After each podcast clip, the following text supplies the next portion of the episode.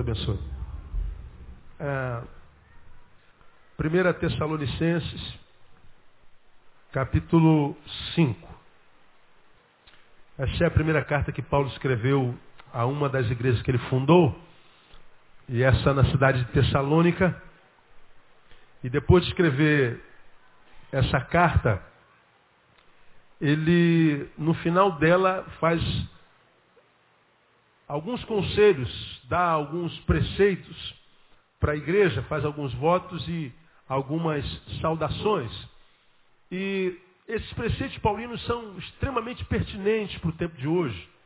Eles são é, bastante contemporâneos e, e, a observação deles é, com certeza trará muitos benefícios para aqueles que, que os observam. Todavia eu não vou falar sobre todos os preceitos, mas eu quero falar de um preceito nessa manhã, que está lá no versículo 15. 1 Tessalonicenses, capítulo 5, versículo 15. Você já abriu, amém? Vê se está escrito assim na sua Bíblia. Vede que ninguém dê a outrem mal por mal, mas segui sempre o bem, uns para com os outros e para com todos. Eu quero me prender na primeira parte. Vede que ninguém dê a outrem mal por mal. Vamos juntos? Vede que ninguém dê a outrem mal por mal. Ninguém retribua mal por mal. Não é? Essa é, é uma palavra pertinente para o tempo de hoje. Por que, que eu vou ministrar essa palavra hoje? Bom, eu, eu, eu perdi meus documentos todos no, no sábado. Inexplicavelmente. Eu saí com ele e sumiu. Aí foi carteira militar, carteira civil, carteira da CNH, documento da, da moto, documento do carro, cartão de crédito, é, foi tudo. Tudo. Segunda, terça e quarta foi tentando é, reaver documentos, nem que fosse só a CNH. Né? Carteira de, de, de motorista, porque na quinta-feira eu viajaria, iria para o lugar que eu tinha que ir de carro. E segunda, terça e quarta, de manhã e de tarde, de manhã e de tarde, cancelei tudo porque eu precisava é, cancelar tudo e bloquear tudo e perdi no sábado, então esperei que de repente sábado ou domingo aparecesse, alguém achasse. Tinha cartões meu com telefone dentro. Então alguém podia pegar o dinheiro, que não era, não era muita coisa, tinha uma merreca lá dentro, por acaso, graças a Deus. E, eu pegava o dinheiro e, e, jogava a carteira em algum lugar, alguém acha e, e, e devolve a carteira, né? E a carteira não apareceu. Então na segunda-feira eu falei, não, tem que bloquear e, começar a tirar os documentos. E nessas andanças, tentando tirar documento, eu vi como é difícil que os órgãos públicos desse país funcionem como tem que funcionar. Como é difícil você achar um funcionário público, seja de que instância for, solidário e que simplesmente faça a sua obrigação, só isso. Você não pede favor nenhum, você só pede que ele faça aquilo para o que ele recebe. Só isso, não precisa fazer nada. Nada. É só fazer o que lhe compete. A gente não pede que faça nada além do que é, não, não, lhe seja o, o, básico. Mas até isso é difícil demais. O dia, dias difíceis foram segunda, terça e quarta. Dias difíceis. Né? A, a tarde de quarta-feira foi, foi tentando reaver algumas coisas e tentando agilidade, porque eu iria viajar na quinta-feira, uma, uma viagem que eu não podia cancelar mais, e eu não tinha absolutamente documento nenhum, senão só o passaporte. E caramba, como é que a gente, a gente é maltratado, como é que a gente é, é objeto do mal dos outros. Não, não, não necessariamente o mal ativo, alguém que olha para você e faz o mal para se prejudicar, mas alguém que deixa de fazer um bem que tem a obrigação de fazer. E quando a gente deixa de fazer o bem, você sabe que a gente está fazendo mal, isso é bíblico. A Bíblia diz que aquele que sabe fazer o bem e não o faz, concluam vocês, comete pecado. Então, o mal ou o pecado não é só ativo, ele é passivo. Então eu posso pecar comitivamente ou de forma omissa também. É o pecado da comissão, é o pecado que eu cometo, é a prática do mal em si, mas também é o pecado da omissão, que é omitir de fazer o bem. Eu peco quando eu faço o que eu não devo e peco quando deixo de fazer o que eu devo. Então o pecado ele vem nessas duas instâncias. Então tem muita gente que, que porque não faz mal a ninguém, acha que não está em pecado. Foi como aconteceu aqui alguns, alguns muitos anos atrás, ah, aniversário de 50 anos de vida diaconal de um diácono da igreja. Aí marcaram um culto, não é? Do, do, de 50 anos de consagração diácono daquele diácono, e o homem já tinha uns 80 e era diácono há 50. E aí marcaram um culto em determinado lugar, e um determinado pastor foi convidado para pregar. E durante o culto começaram as homenagens àquele diácono. Irmãos, eu conheço esse irmão aqui desde quando nós éramos garotos, olha, 80 anos quase. Eu nunca vi esse irmão fazer mal a ninguém, nunca vi esse irmão falar mal de ninguém. Eu nunca vi esse irmão nesses anos todinho é, é, é, ser capaz de produzir mal. Esse homem não conhece mal, esse homem não consegue matar uma barata, esse homem não, não consegue matar um rato, esse homem, esse homem, ele, ele é incapaz de, de fazer mal a alguém. Aí foram exaltando a, a, a, a incrível incapacidade daquele irmão praticar o mal. Aí, quando o pastor pegou a palavra, o pastor perguntou assim: o irmão não fez mal para ninguém? Não. E bem? Fez a quem? Vamos aos testemunhos do bem. A quem ele abençoou? Aí não tinha testemunho de bem nenhum. Biblicamente falando, esse crente é um péssimo crente. Porque nós não fomos chamados apenas para não fazer mal. Nós fomos chamados para não fazer mal e no lugar do mal não feito, fomos chamados para fazer o quê? Fazer o bem. Aquele que sabe fazer o bem e não faz, peca. Comete pecado. Saber isso é importante, porque talvez traga respostas para muitas vidas aqui presentes, cuja a presença de Deus, a presença manifesta de Deus na vida não existe. Muitas vezes nós achamos que ah, Deus poderia ser um pouco mais camarada com a gente. Deus poderia ser um pouco mais ativo.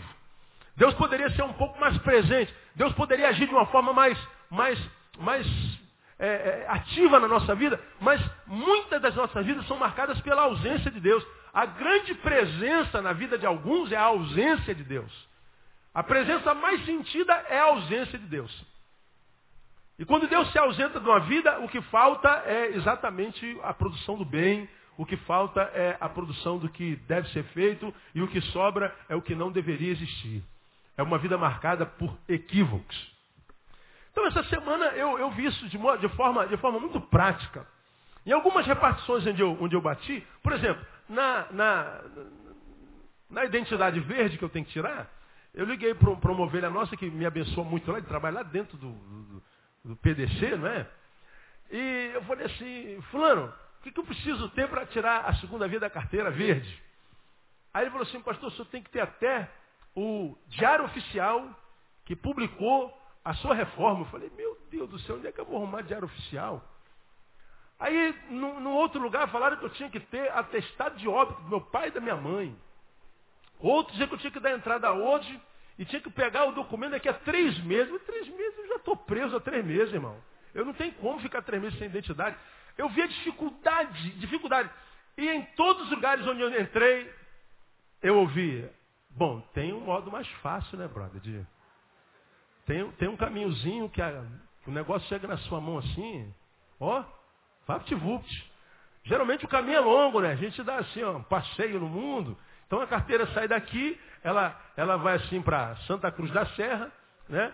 É, sobe, dá uma volta no Brasil inteirinho, né? E vem pelo outro lado até chegar em você. Agora, tem um caminho que é assim, reto, né? Que chega na tua mão pertinho. Aí pode chegar na tua mão. Aí eu falei assim, que caminho é esse? Ah, o senhor conhece, pô, o senhor não é possível, o senhor é brasileiro. O senhor, não, eu não estou sabendo o que você está falando. Eu falei, como que o senhor não sabe o que eu estou falando? Você me diga o caminho que eu trilho esse caminho, vamos lá. Aí ele falou, não, sei lá, o senhor, o que, que o senhor pode fazer por nós aí? Eu falei, eu não sei, o que, eu posso fazer por você? Vamos, dê nome aos bois, filho. Aí ele falou assim, não, mas eu não posso dar nome aos bois, esses bois não têm nome. Eu falei, pô, Billy, eu não sou peão, brother, eu não conheço vaca nem boi. Você tem que ser claro. E o cara não falava que era dinheiro. Aí, um deles me chamou no cantinho, pô, que que senhor, deixa um cafezinho pra gente aí. Eu falei, quanto é que custa um cafezinho, brother? Lá embaixo que é 50 centavos. Aí eu, eu botei a mão assim, botei Falei, pô, brother, o senhor está achando que eu sou palhaço? Aí eu falei, não, não estou achando que você é palhaço, estou achando que você é ladrão. Palhaço parece que sou eu, quando você me pede dinheiro. Eu falei para um deles. Se eu der dinheiro a você, eu me assemelho a você. Eu me torno a sua imagem e semelhança. Aí aconteceu o que aconteceu aqui agora, esse silêncio. Se eu der dinheiro a você, eu estou declarando que o mal que você faz a essa cidade, a esse país, a si, a sua família, esse dinheiro que você quer receber sem ter trabalhado e que não deveria receber, e, e pelo contrário, é, já é pago para fazer o que eu estou te pedindo para fazer, se eu te dou dinheiro, o mal que você me faz de fato me atingiu. Você já aprendeu isso aqui? Quando é que o mal nos atinge? O mal nos atinge quando ele consegue nos transformar à imagem e semelhança do nosso agressor. Porque se eu subo aqui prego contra a corrupção, e porque eu preciso de alguma coisa, corrompo o sujeito, eu me tornei a imagem e semelhança do corruptor. Se uma pessoa é, estupra o filho do outro, e eu vou lá, estupro o filho dele, eu estou acusando de um crime que eu mesmo sou capaz de cometer. O mal dele me atingiu a ponto de eu conseguir fazer exatamente o que ele fez, de modo que eu me transformei à imagem e semelhança dele. Ele mata alguém que você ama, você vai lá e mata alguém que ele ama como retribuição, retribuindo mal por mal, você está dando uma declaração explícita. O mal que ele me fez me atingiu. E quando é que o mal nos atinge? Quando o mal nos transforma à imagem e semelhança daquele que praticou o mal para conosco. Porque se o mal que fazem a mim não me transforma na imagem e semelhança dele, esse mal não me atingiu, atingiu a minha imagem, atingiu o meu corpo.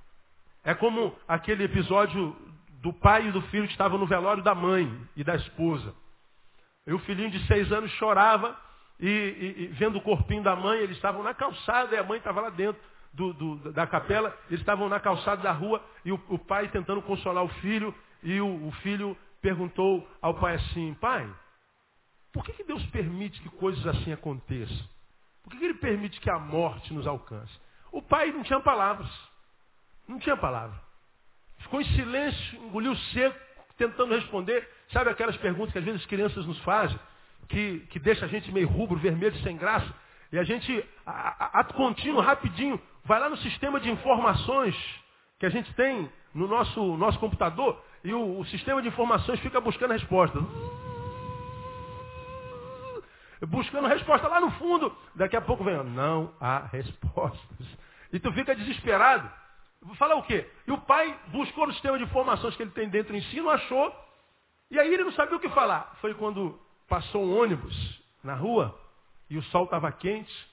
E aí, quando o ônibus passou, a sombra do ônibus passou em cima deles. Não o ônibus, mas a sombra. Aí quando a sombra passou em cima do pai e do filho, ele falou assim, filho, vamos reparar esse ônibus vai passar aqui agora. Aí passou um outro ônibus, veja como é que a sombra dele vai passar em cima da gente. Aí quando o ônibus passou, a sombra passou em cima deles. E ele falou assim, filho, a mesma coisa aconteceu com a mamãe. A morte não alcançou a tua mãe. A morte não alcança quem está em Cristo Jesus. O que passou em cima da tua mãe foi só a sombra. De modo que a mamãe não morreu. A mamãe está, a mamãe está viva. E nós vamos encontrar com a mamãe de novo. A, a, a morte só tocou no corpo dela. A morte só tocou no cronos dela, mas não tocou no que ela é. Porque se alguém está em Cristo, esse alguém nunca mais morrerá, vive para sempre. Amém, amados? Foi a resposta que o pai deu para ele lá. Então mal não consome a mãe, foi só a sombra. E quando o mal que fazem a nós não nos transforma na imagem e semelhança do nosso agressor, esse mal não atingiu a gente, porque não deformou o ser que foi trabalhado pelo Espírito, não deformou o caráter que é trabalhado pela palavra de Deus, formatado pela palavra. Agora, quando alguém faz mal a nós e os nossos princípios são afetados, de modo que nós conseguimos fazer a mesma coisa que os homens sem Deus fazem, o mal nos alcançou e nós estamos retribuindo mal com mal. Aí, essa palavra. A única coisa que eu consegui tirar foi a carteira de habilitação, porque uma ovelha querida trabalha no SET, no, no, o que, que é SET? SET Rio? Não sei o que, de tráfego. Companhia Estadual de Tráfego. Que conhece alguém no Detran, aí me botou de frente com a diretora de habilitação do Detran. Por acaso ela me conhecia. Me atendeu no mesmo dia e no dia seguinte eu peguei a carteira de habilitação. Uma gentileza que me fez. A outra identidade, que eu falei para esse cara, se eu te dou dinheiro, eu me transformo na tua imagem e semelhança, e eu não posso me transformar na tua imagem e semelhança, porque eu quero que a minha filha continue olhando para mim e tenha orgulho de mim. Não da imagem que eu aparento ser, mas orgulho do que eu sou de fato. Eu não quero que amanhã ela chegue no meu trabalho e descubra que eu sou um ladrão. Eu quero que ela tenha orgulho de mim. Então eu não posso dar dinheiro. Aí ele falou, pastor, a sua carteira vai estar aqui semana que vem. Por esses dias eu pego a carteira. E não precisei pagar mal com mal. Porque se eu dou o que ele me pede, eu não o estou abençoando. Eu o estou amaldiçoando, eu estou perpetuando o status quo. Eu estou eternizando a cultura da corrupção. Eu estou dizendo que os que vierem depois de mim vão ter que pagar também. Os que vierem depois de mim vão ter que morrer numa grana que não tem que morrer. E a gente perpetua. Ah, pastor, mas todo mundo faz isso. Você já aprendeu aqui. Meu nome é Neil Teixeira Barreto. Meu nome não é Neil Teixeira Barreto, todo mundo. Nós não temos todo mundo no sobrenome. Amém ou amém, igreja? Seu nome termina no teu sobrenome. Então, quando a gente fala de, de retribuir mal por mal, lembra disso que eu estou lhe falando. O mal, ele pode ser cometido, mas o mal também é mal quando o bem é omitido. Quando eu faço mal a alguém, eu peco. Quando eu deixo fazer bem a alguém, eu peco também. De modo que quando eu estou em pecado, o pecado nos afasta de Deus. Isaías, se eu não me engano, no capítulo 54, eu não me lembro bem, ele diz assim, eis que a mão do Senhor não está encolhida para que não possa salvar, nem seus ouvidos tapados para que não possa ouvir, não possa ouvir. Mas os vossos pecados fazem divisão entre vós e o vosso Deus, de modo que não vos ouça. O pecado, o que, que ele faz? Ele transforma o céu num céu de chumbo. Ele transforma o céu num céu de bronze. De modo que quando a gente fala, ele bloqueia a comunicação. É um ruído que não consegue é, é, é, ser penetrado é, se, se isso se chama pecado. Aí nós vivemos numa geração que é muito religiosa, é verdade, que frequenta igreja, que frequenta centro, que frequenta hum, sinagoga. É, nós somos um povo muito religioso e temos muita intimidade com a religião. Mas a intimidade com Deus, individualmente falando, são poucos os que têm. Na maioria dos religiosos do mundo, muito particularmente no Brasil, a, a experiência e a intimidade que eles têm é com a religião. É com o dogma, é com o ajuntamento, é com, com os preceitos, com, com as coisas que nós aprendemos hereditariamente muitas vezes. E, e isso não gera vida na nossa vida. E isso é, faz com que nós vivamos um, um, uma relação frustrada com aquele que pode todas as coisas. E aí, quando a gente imagina que falta em nós o fluir de Deus, a vida que, que, que, Deus gera dentro de nós que vale a pena ser vivida, a gente começa a caçar na nossa existência, Pô, será que eu estou em pecado? Que mal que eu fiz a alguém? Que tipo de pecado eu estou cometendo? Que tipo de, de, de, de, torpeza está aqui no meu cronos, na minha vida, no caminho? Aí tu faz o inventário da tua vida e você, mesmo sendo esse ser raro, que quase que não comete mal a ninguém, se olhar pela outra perspectiva, quem sabe você vai achar um monte de momentos na sua vida que você poderia ter feito bem e não fez. Aqui, se eu fosse entrar no, no, no, na profundidade disso aqui, eu ia falar, por exemplo, com relação aos filhos que não têm boa relação com seus pais, com os filhos que eh, ofendem seus pais, que não honram seus pais. Embora a Bíblia diz assim que o filho precisa honrar pai e mãe, e precisa honrar pai e mãe para quê? Quem conhece esse versículo? Para que se prolongue o quê? Seus dias aonde? Na terra. Obedecer pai e mãe é o único mandamento com promessa, está lá nos dez mandamentos. E é o único mandamento no qual o Senhor justifica o, o mesmo. Olha, filho, honra teu pai e tua mãe. Sabe para quê? Para que os teus dias se prolonguem na terra, porque quem não honra pai e mãe tem a vida encurtada.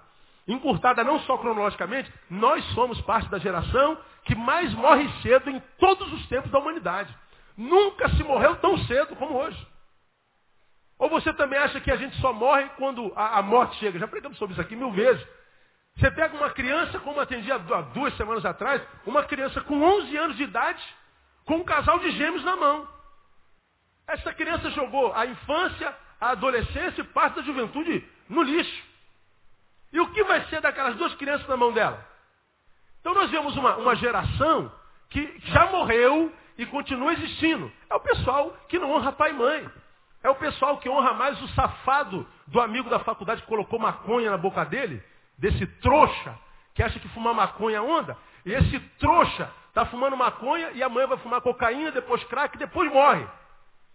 Ele acha que é o cara. Aí quando o pai e a mãe fala, pô filho, não entra nessa, aí esse trouxa que se julga malandro aos olhos dessa geração vazia, ele acha que pai é o mala, mãe é uma, uma mala, é chata. E aí não honra pai e mãe. Aí você acha que o futuro desse trouxa é o quê? É a ausência da vida, mesmo que vida viva 90 anos. Então a gente vê uma, uma geração que vai sendo marcada pelo mal, portanto uma geração que, como eu digo sempre, holográfica, com ausência de vida, uma geração que falta, falta pulsar, que falta a justificativa pelo qual está pulsando, falta sentido. Aí eu volto quarta-feira para a igreja, meio desiludido com alguns órgãos do, do governo, e estou chegando para minha moto aqui do lado. Aí tem um, umas crianças aqui à tarde, é, sentado ali, estava tendo alguma coisa à tarde na igreja, não me lembro o que, que tem aqui quarta-feira à tarde. Aí elas estavam brincando, eu parei perto dele, rapaziada, tudo bem? Oi, pastor Neil, pastor Neil, pastor Neil, as crianças pulam, brincam. Aí eu falei assim, posso sentar aqui com vocês um pouquinho? Sentei ele no chão com eles, fiquei batendo papo com as crianças, uns quatro. Eu falei assim, vamos ver se a gente relaxa um pouquinho aqui, não é? Aí, o que, que vocês estavam conversando aí? Aí um falou assim, já tenho sete anos. Pastor, eu estou aqui, ó, a mãozinha, bolando o meio para me vingar do meu amigo na escola amanhã. Pô, moleque com sete anos está bolando o meio para se vingar. Eu já venho lá da repartição pública, quase querendo matar o cara. Eu falei, mas eu não posso, não pode retribuir mal com mal. Esse texto veio na minha cabeça assim, claro.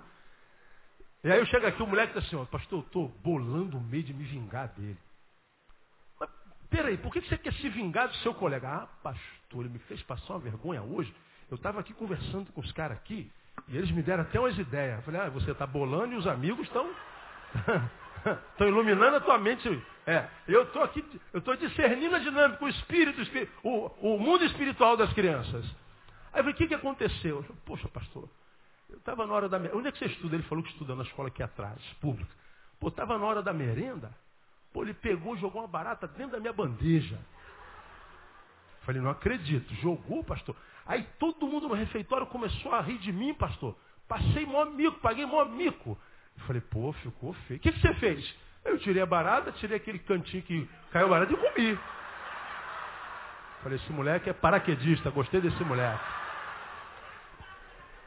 Eu também eu tiro a mosca e como o resto, não quero nem saber. Se a galinha cai no chão, ninguém olhou, né? Sopro resolve. o moleque, o moleque tá ali, eu comi.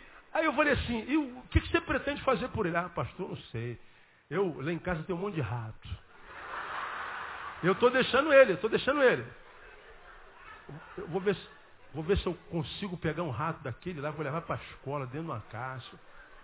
Eu vou me vingar dele. Quem me deu a ideia foi ele. Eu falei, ah, já descobri quem é o Judas aqui. Descobri quem é o com um amigo. Aí eu falei assim, não, vamos pensar, vamos pensar. Ele colocou uma barata lá, não colocou? Tu tá com raiva dele, não tá? Pô, pastor, eu, é que ele era maior do que eu, porque se fosse menor, pastor, sei não. Falei, pois é, graças a Deus era menor. Não se paga violência com violência, né? Pelo menos não, não deve. Aí, você acha que é certo botar uma barata no, no prato? Não pode de jeito nenhum, pastor. Pô, como é que o cara pode fazer isso? Aí eu falei assim, pois bem, se você está pensando em botar um rato lá, tu é melhor do que ele. Como é que você pode acusar alguém de uma coisa que você também é capaz de fazer? Aí ele falou, não tinha pensado nisso, pastor. Agora, se você chegar lá amanhã, pega uma coisa da tua comida, sei lá, tem uma fruta, alguma coisa, às vezes quando tem uma banana, pega essa maçã, vai lá publicamente e fala assim, ó, eu queria te dar essa maçã. E volta. E faz com que todo mundo veja. Aí de repente, o pessoal vai olhar para você, vai falar assim, pô, o cara bota uma barata, ele dá uma maçã. Aí ele falou, mas a troco de quê, pastor? Pô, o pessoal vai ver que você é muito melhor do que ele. É, gostei, pastor, dessa parada aí. Quinta-feira encontro com ele. Pastor, fiz o negócio que o senhor falou. Poxa, pastor. O pessoal primeiro pensou que aquela maçã estava com algum, sei lá, veneno. Na verdade, ele, ele falou mijo, né? Ah, deve ter mijado na maçã. E deve ter dado pro cara lá e tal. Mas eu falei, não, eu tirei daqui na hora e fui lá e coloquei lá. Aí, quando eu saí de lá, ninguém falou nada. Sentou uma garotinha da minha turma. Aí falou assim, poxa, fulano, tu arrebentou a boca do balão, hein? Aí eu falei, e aí? E aí, que você? Poxa, pastor, acho que ela tá gostando de mim. Aí falei, pô, viu aí, mané? Viu o que, que aconteceu? Você retribuiu o bem ao mal, com o bem ao mal. Ele falou, pastor, gostei desse negócio, gostei desse negócio. Eu, eu aprendi muito com essa, com essa experiência. O mal só nos atinge quando ele consegue nos transformar a imagem e semelhança do nosso agressor. Porque senão ele só atingiu a minha imagem. Ele pode ter tocado na minha, na minha face, atingiu o que eu pareço ser, não o que eu sou. A não ser que eu queira bater na face dele também. E nós temos aprendido aqui nessa palavra, vede que ninguém dê a outrem mal por mal. Eu quero me prender desse ninguém aqui um pouquinho. Esse ninguém dê a outrem mal por mal, portanto, ninguém deve dar a ninguém a retribuição do seu mal com um mal semelhante. Essa mensagem é utópica para os valores da sociedade contemporânea. Só um cristão para viver um negócio desse aqui. Porque viver o evangelho é remar contra a maré. É ir contra o status quo mesmo, contra o valor vigente na sociedade. E ir contra o valor vigente na sociedade é ser rejeitado pela própria sociedade. Portanto, ser crente no meio da universidade, muitas vezes ser rejeitado pela universidade. E alguns, com medo de ser rejeitados, se submetem à cultura e aos princípios que se vive na, na universidade, ou na fábrica, ou no escritório, ou na igreja, ou em qualquer outro lugar. E aí, à medida que a gente agrada os homens, a gente desagrada a Deus. E os homens têm muito menos a dar a nós do que o Deus que a gente serve. Eu acho que agradar a Deus é um bom negócio, desagradar aos homens também. Eu quero que você aprenda aqui uma coisa no nome de Jesus. Se alguém pretende de fato agradar o coração de Deus, quantos aqui tem essa pretensão de agradar o coração de Deus sinceramente? Diga, eu quero, pastor. Pois bem, a primeira coisa que você tem que aprender: quem pretende agradar a Deus, certamente desagradará muitos homens. Não há como agradar Deus, Deus e homens. Ou agrada-se um, desagrada-se outro, ou desagrada-se outro para agradar um. Então, se você tem que agradar um ou outro, agrade a Deus. E se eu perder as amizades? Como eu digo sempre, você não perdeu, você foi liberto dessas amizades.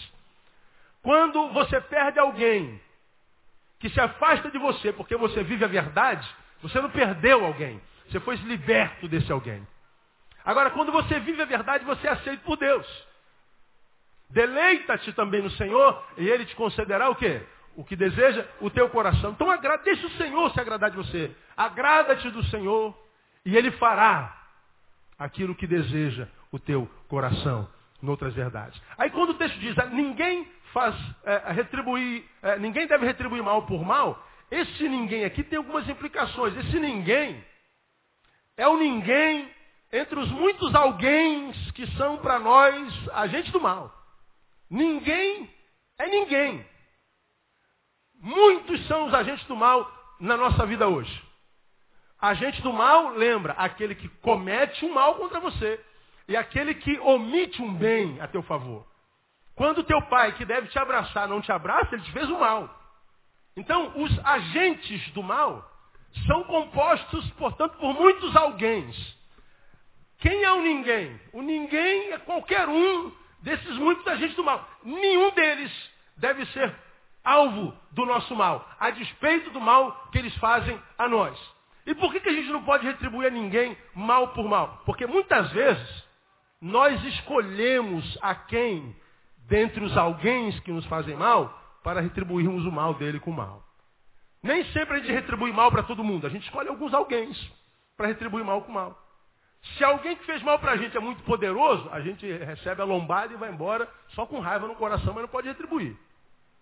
Agora, se alguém é mais fraco, aí a gente quer retribuir mal com mal. Se alguém é igual, então a gente não vai ficar por trás. O orgulho ferido produz muitas, muitos assassinatos emocionais. O orgulho ferido é, produz estragos relacionais horríveis. E a gente tem que ter cuidado com o nosso orgulho. Então, quando esse texto diz aqui que ninguém, ninguém é um ninguém entre os muitos alguém que são para nós a gente do mal. Isso porque muitas vezes nós escolhemos a quem, entre os alguém, a, a, a, quem retribuir.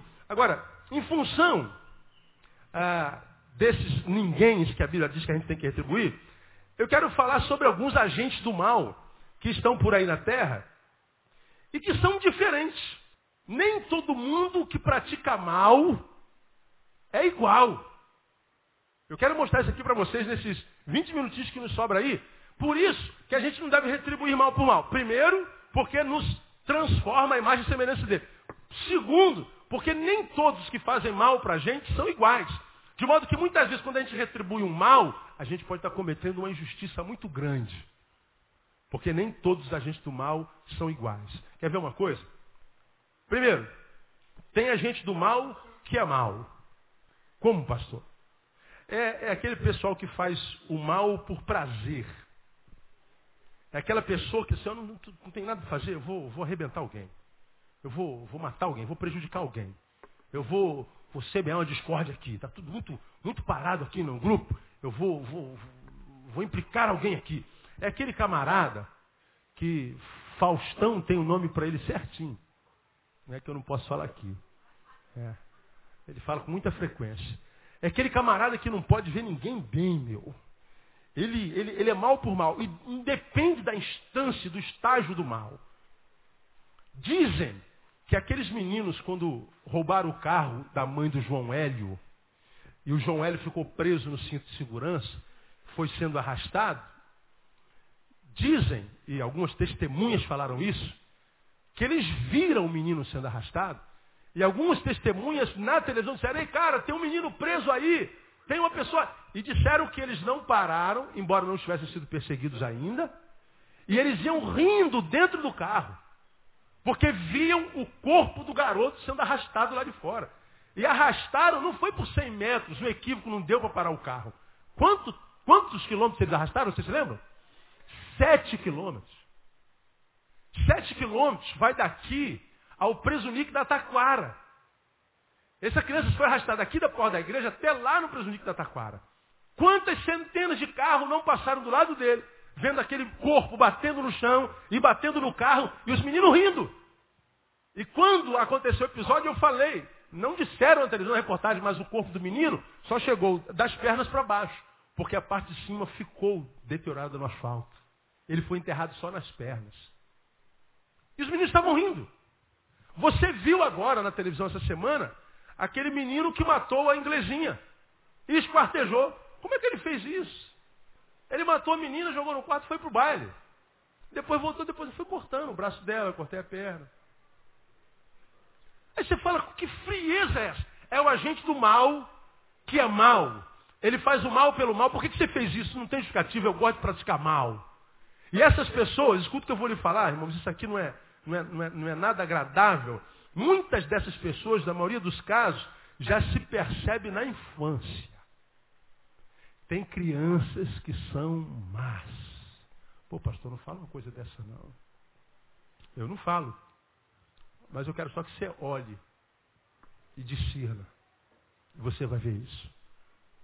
Há agente do mal que é mal. Há um outro tipo de agente. Há o agente do mal eventual. O que é agente do mal eventual, pastor? É o que luta contra a sua natureza maléfica, com todas as suas forças. E ele tem êxito por um tempo. Ele consegue não praticar aquele mal, digamos, por um ano, dois anos. Ele está ali lutando, aquele negócio está ali dentro dele. É uma coisa que ele pratica que ele sabe que é má.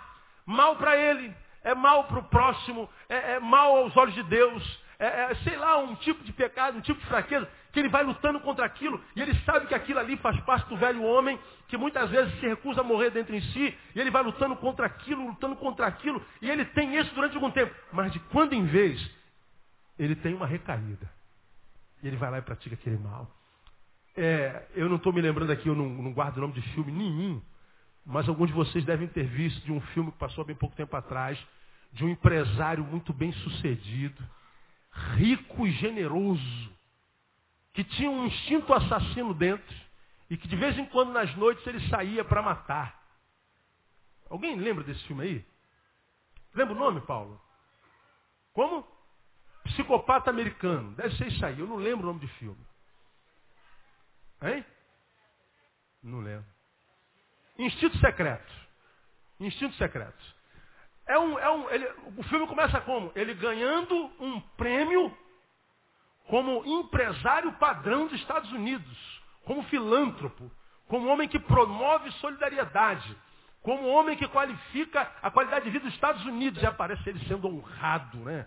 Pelo, pela, pela instituição, pelos empresários, ele aplaudido, por onde ele passa, ele é tratado.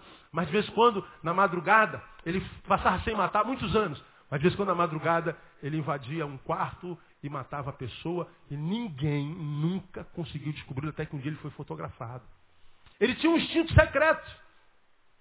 E toda vez que ele matava, ele falava, esse é último, eu nunca mais vou fazer isso, eu não quero mais fazer isso, eu não posso mais fazer isso. E ele continua, conseguia se manter é, é, longe do mal durante alguns anos. Mas chegava um momento que ele não suportava. Ele, ele tinha um, um, uma personalidade é, dupla que vivia com ele, que vivia instigando, com quem ele conversava. E existem pessoas que são assim, têm fraquezas em si. Quem sabe no caráter, quem sabe na vida pessoal, quem sabe no, no, no, no temperamento. O cara tem um pavio muito curto, às vezes nem pavio tem, cara. O cara não consegue contar até 10 quando está nervoso, ele conta um e mata, não tem jeito. Aí depois que ele vai contar, a, a besteira está feita. Então, há pessoas que são más, mas a maldade dele é eventual, a essência é boa. Ele tem algo dentro de si que é uma fraqueza. Ora, quer ver um sujeito desse? Esse sujeito aqui é Paulo. Aonde é que você vê isso em Paulo? Quem consegue discernir isso em Paulo? O que, que é, Ricardo? Pois bem, Paulo disse assim, eu fiz uma alusão sobre isso alguns domingos atrás. O bem que eu quero fazer, o que, que ele disse? Esse eu não faço. Mas e o mal que eu não quero fazer? Esse eu acabo fazendo. Não que seja eu, mas o pecado que habita em mim. Agora, tu pega esse texto aí e vai lá em Coríntios capítulo 12, do primeiro ele fala do espinho na carne. Que ele diz assim, eu tenho uma deficiência, eu tenho um problema, eu tenho uma fraqueza, que eu sei que é de origem espiritual, o mensageiro de Satanás a me esbofetear. Não é que o diabo bate na cara dele, é que o diabo zomba dele. O diabo manga dele, como diria no, no sertão. Ele diz que orou ao Pai, quantas vezes? Três vezes, que é o número da perfeição. Como quem diz, eu orei tudo o que eu podia orar, pedindo para Deus me tirar essa fraqueza, me tirar esse espinho na carne. Qual foi a resposta de Deus? Sim ou não? Não. Essa fraqueza eu não vou tirar de você. Ao invés de tirar esse mal, eu vou aumentar a graça. Vou te dar uma porção maior de graça. De modo que esse mal você vai ter que morrer com ele. De modo que com esse mal você vai ter que aprender a conviver com ele. E o fato do mal não ter sido tirado dele não significa dizer que porque está nele, ele tem autorização de Deus para desenvolvê-lo. Ele está lá.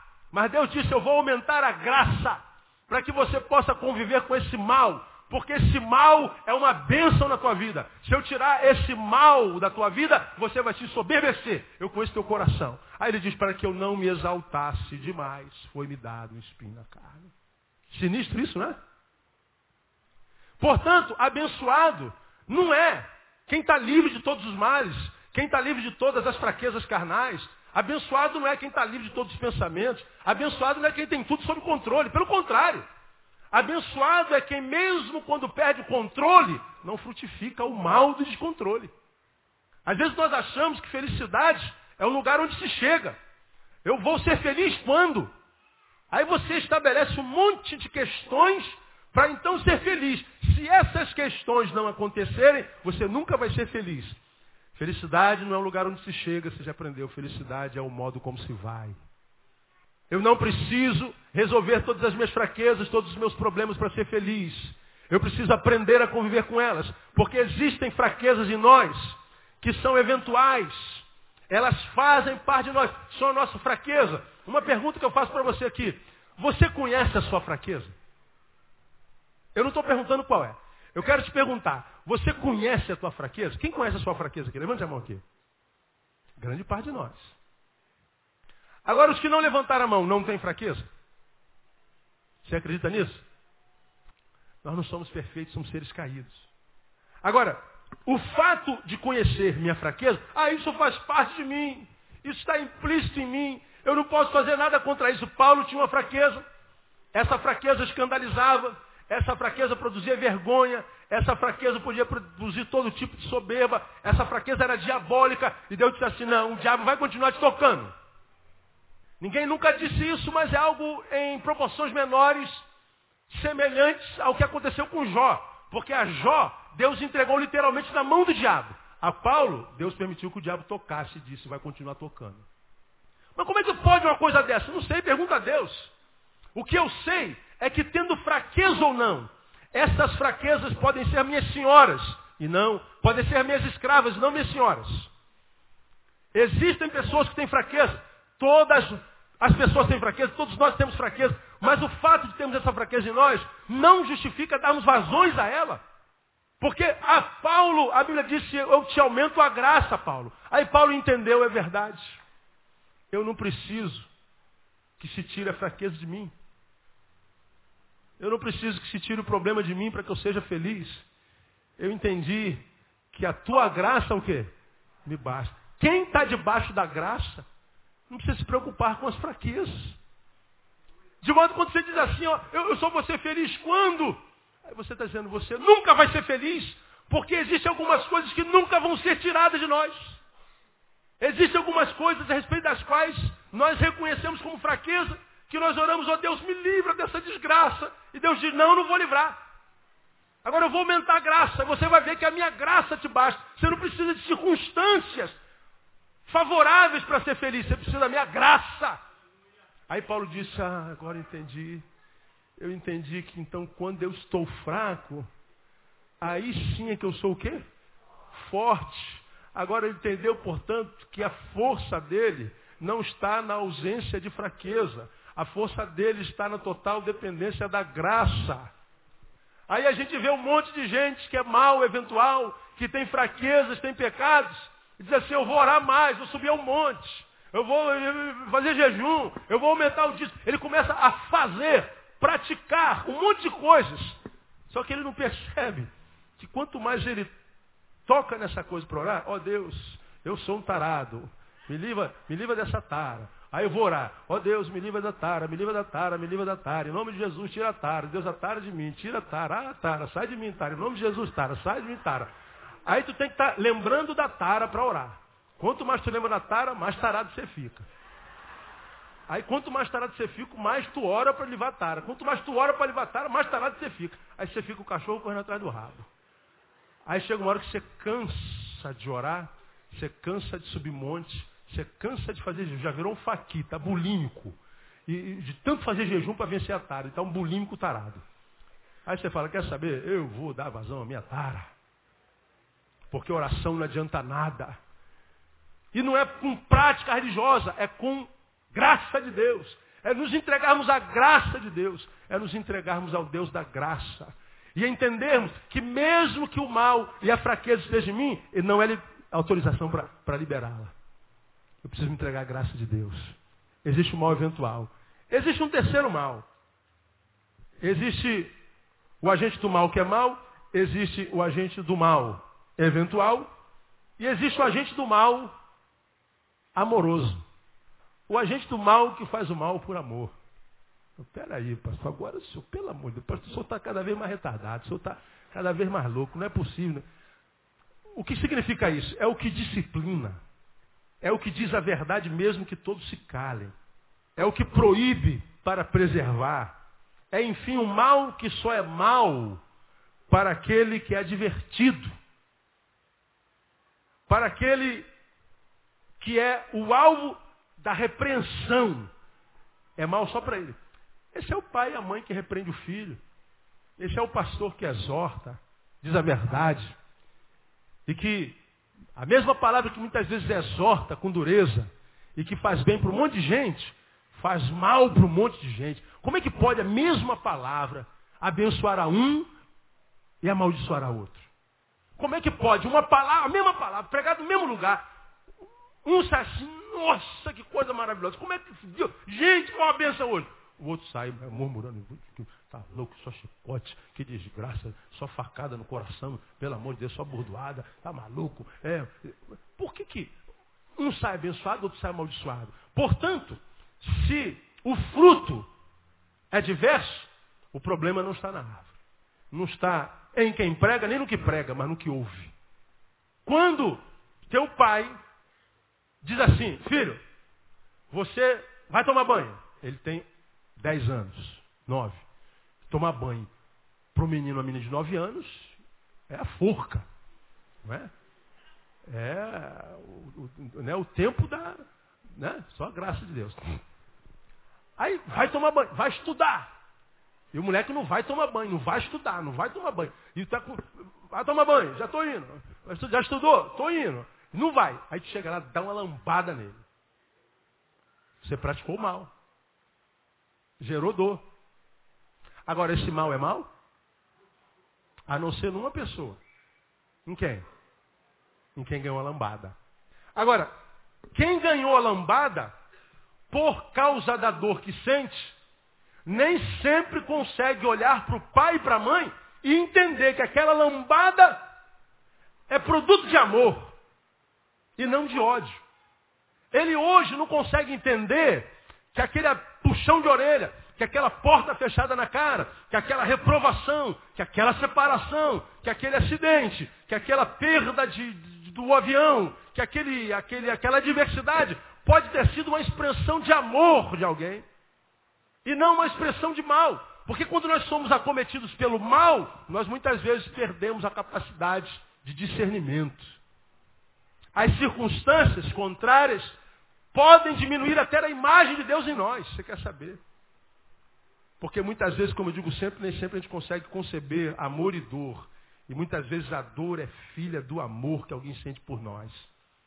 Por isso que a Bíblia diz, se existe agente do mal que é bom, você não pode retribuir mal com mal para ninguém. Aí esse filho que ganhou a lambada, esse filho que ficou proibido na internet uma semana, esse filho que deixou de ganhar aquele tênis, esse filho que foi proibido de alguma coisa, ele vai ficar com raiva do pai. Ele vai ficar com raiva da mãe. Ele vai ficar com ódio do seu agente do mal. E aí ele quer retribuir mal com mal. Como ele faz? Ele se rebela. Ele muitas vezes, dependendo do caso, se chafurda na droga. Ele se torna um filho rebelde sem causa ele se afasta da comunhão dos santos, ele se afasta da igreja. Ou nós, enquanto crentes, porque muitas vezes a vida pesa a mão sobre a gente, a gente acha que é castigo de Deus e a gente não merece, e a gente se afasta da comunhão, se afasta de Deus. E a gente não percebe que o mal que fizeram a nós, como disciplina, não foi o mal que fizeram a nós. O mal quem está fazendo a nós somos nós mesmos, porque não conseguimos discernir o agente do mal que fez esse mal em nós. Então essa palavra aqui, irmãos, vezes que ninguém dê a outra mal por mal, ela tem essas duas perspectivas. Primeiro, porque quando eu retribuo mal por mal, eu sou transformado em imagem e semelhança do meu agressor. Segundo, porque nem todo agente de mal é igual. Há agente do mal que é mal, há agente do mal que é eventual e há agente do mal que é bom. E de repente, quando eu retribuo mal com mal, eu só posso estar retribuindo mal porque de fato o mal me alcançou. E se o mal me alcançou, portanto eu estou fora de mim. Eu não estou dentro da minha racionalidade completa, eu não estou 100% de controle das minhas emoções. Portanto, se eu percebo que assim não estou, eu não posso retribuir nada, eu tenho que ficar quieto. Eu tenho que contar de um a mil. Eu tenho que ir lá fora, sei lá, ver gente. Eu tenho que ir lá fora respirar fundo. É por isso que muitos casamentos estão acabando. Um faz mal ao outro, seja porque não deveria ter feito uma coisa, ou deveria ter feito uma coisa que não fez. Aí ele fica com raiva. Ela fica com ódio. E com ódio, sem razão, vomita. Põe para fora palavras que muitas vezes alcançam o cônjuge e que nunca mais vão sair de lá. Aí depois, poxa, amor, me perdoe. Eu estava com raiva. Pô, amor, me perdoe, eu estava eu tava fora de mim. Amor, me perdoe, eu estava bêbado. Terminei. Aí volto a falar o que eu já falei aqui, que a bebida ele tem, uns, tem, tem, tem um efeito diferente do que todo mundo pensa. Ah, não considera não, esse cara está bêbado, ele não sabe o que está falando, não. Pelo contrário, considera o que o bêbado está falando. O que, que a bebida faz? A bebida, ela não, não tira a minha razão, não. Ela destrói os muros da ética. Ela destrói o, os muros da moral, do dogma. A bebida libera o instinto. A bebida li, libera o que a gente contém por educação, o que a gente contém por ética, o que a gente contém por causa da moral na qual nós fomos instruídos. Aí o sujeito bebe e começa a falar um monte de asneira, que de repente é a verdade que ele tem dentro em si, que não disse porque a ética, a educação, a moral não permitia. Então, não se desconsidera tudo com bêbado diz não. Tem gente que bebe um pouquinho para dizer a verdade. Porque a bebida liberta. Na primeira instância, até escravizar, na segunda, muitas vezes, sem que haja cura. Sem que haja cura. Então, quando você está irado, quando você está é, alcançado, foi alcançado pelo mal, você vai retribuir mal por mal, você pode dar vazão a esse psicopata que é dentro de você. Você pode dar vazão a esse homem extremamente perverso, essa mulher extremamente sem pudor que há dentro de você. E que todos nós sabemos que está. Toda mulher sabe que tipo de mulher há dentro de você. Mesmo que a tua religiosidade diga, não, aleluia, eu sou uma santa. Você sabe o que tem aí dentro. Todo mundo sabe. É que quem tem coragem de falar sobre isso, né? Um dia no encontro de casado a gente fala, já falamos outrora. Aqui eu vou escandalizar muita gente. Como também aí dentro há um psicopata. Aí dentro há um hipócrita, um homem frio, uma pessoa fria, indiferente a tudo e todos. Dentro de alguns de nós tem até gente que sente prazer na desgraça alheia. Está tudo lá. Quando você vê, amado irmão meu, a produção do homem contemporâneo, essa perversidade, essa maldade, essa indiferença, toda essa produção maligna, maléfica, é produção da raça humana. E a raça humana somos nós. Não foi os meninos que arrastaram o João L. Fomos nós. Não foi aquele adolescente que esquartejou a inglesinha. Fomos nós. Não foi o policial que metralhou o Joãozinho. Os policiais somos nós. Eles são da nossa raça, são da nossa laia. De modo que se eles fazem isso, nós somos capazes de fazer também. Portanto, o que pelo menos eu tenho feito na minha vida é tentar cada vez mais viajar para dentro de mim e me conhecer. E fazer isso muito mais do que querer vender uma imagem para que os outros não conheçam o que é em mim. Às vezes nós investimos tanto numa imagem para que os outros pensem que nós somos o que não somos, que esquecemos de viajar para dentro para que nós saibamos o que nós somos. E aí de vez em quando, meu Deus, nunca imaginei que eu pudesse fazer isso. Mas fez. De modo que quando a gente se surpreende com os outros, talvez haja cura. Agora, quando a gente se surpreende com a gente mesmo, irmão, nem sempre. Então, se eu pudesse dar um conselho, posso, já estou dando. Ouça essa palavra. A ninguém retribua mal com mal. Porque senão você se transforma na imagem dele. Você pode estar cometendo uma grande justiça. E por último, se fizer isso, você abriu uma lacuna para o diabo agir na tua vida. Porque ele encontrou legalidade. Tentei alcançar essa pessoa com mal há tanto tempo, consegui. E aí, irmão, se, se, a linha entrou no buraquinho da agulha, agora é só puxar do outro lado que vai o carretel todinho. O que a gente não pode deixar é que a, a, a linha entre no buraquinho da agulha. É não dar legalidade. É não permitir que aquele que é pai da mentira, pai do mal, possa encontrar em nós um lugar para que ele possa ir entrando, gangrenar tudo e desfazer a obra de Deus na minha vida, na nossa vida. Quem tem entendimento, entenda. Quem tem ouvidos, ouça que o Espírito diz à igreja. Que Deus abençoe vocês.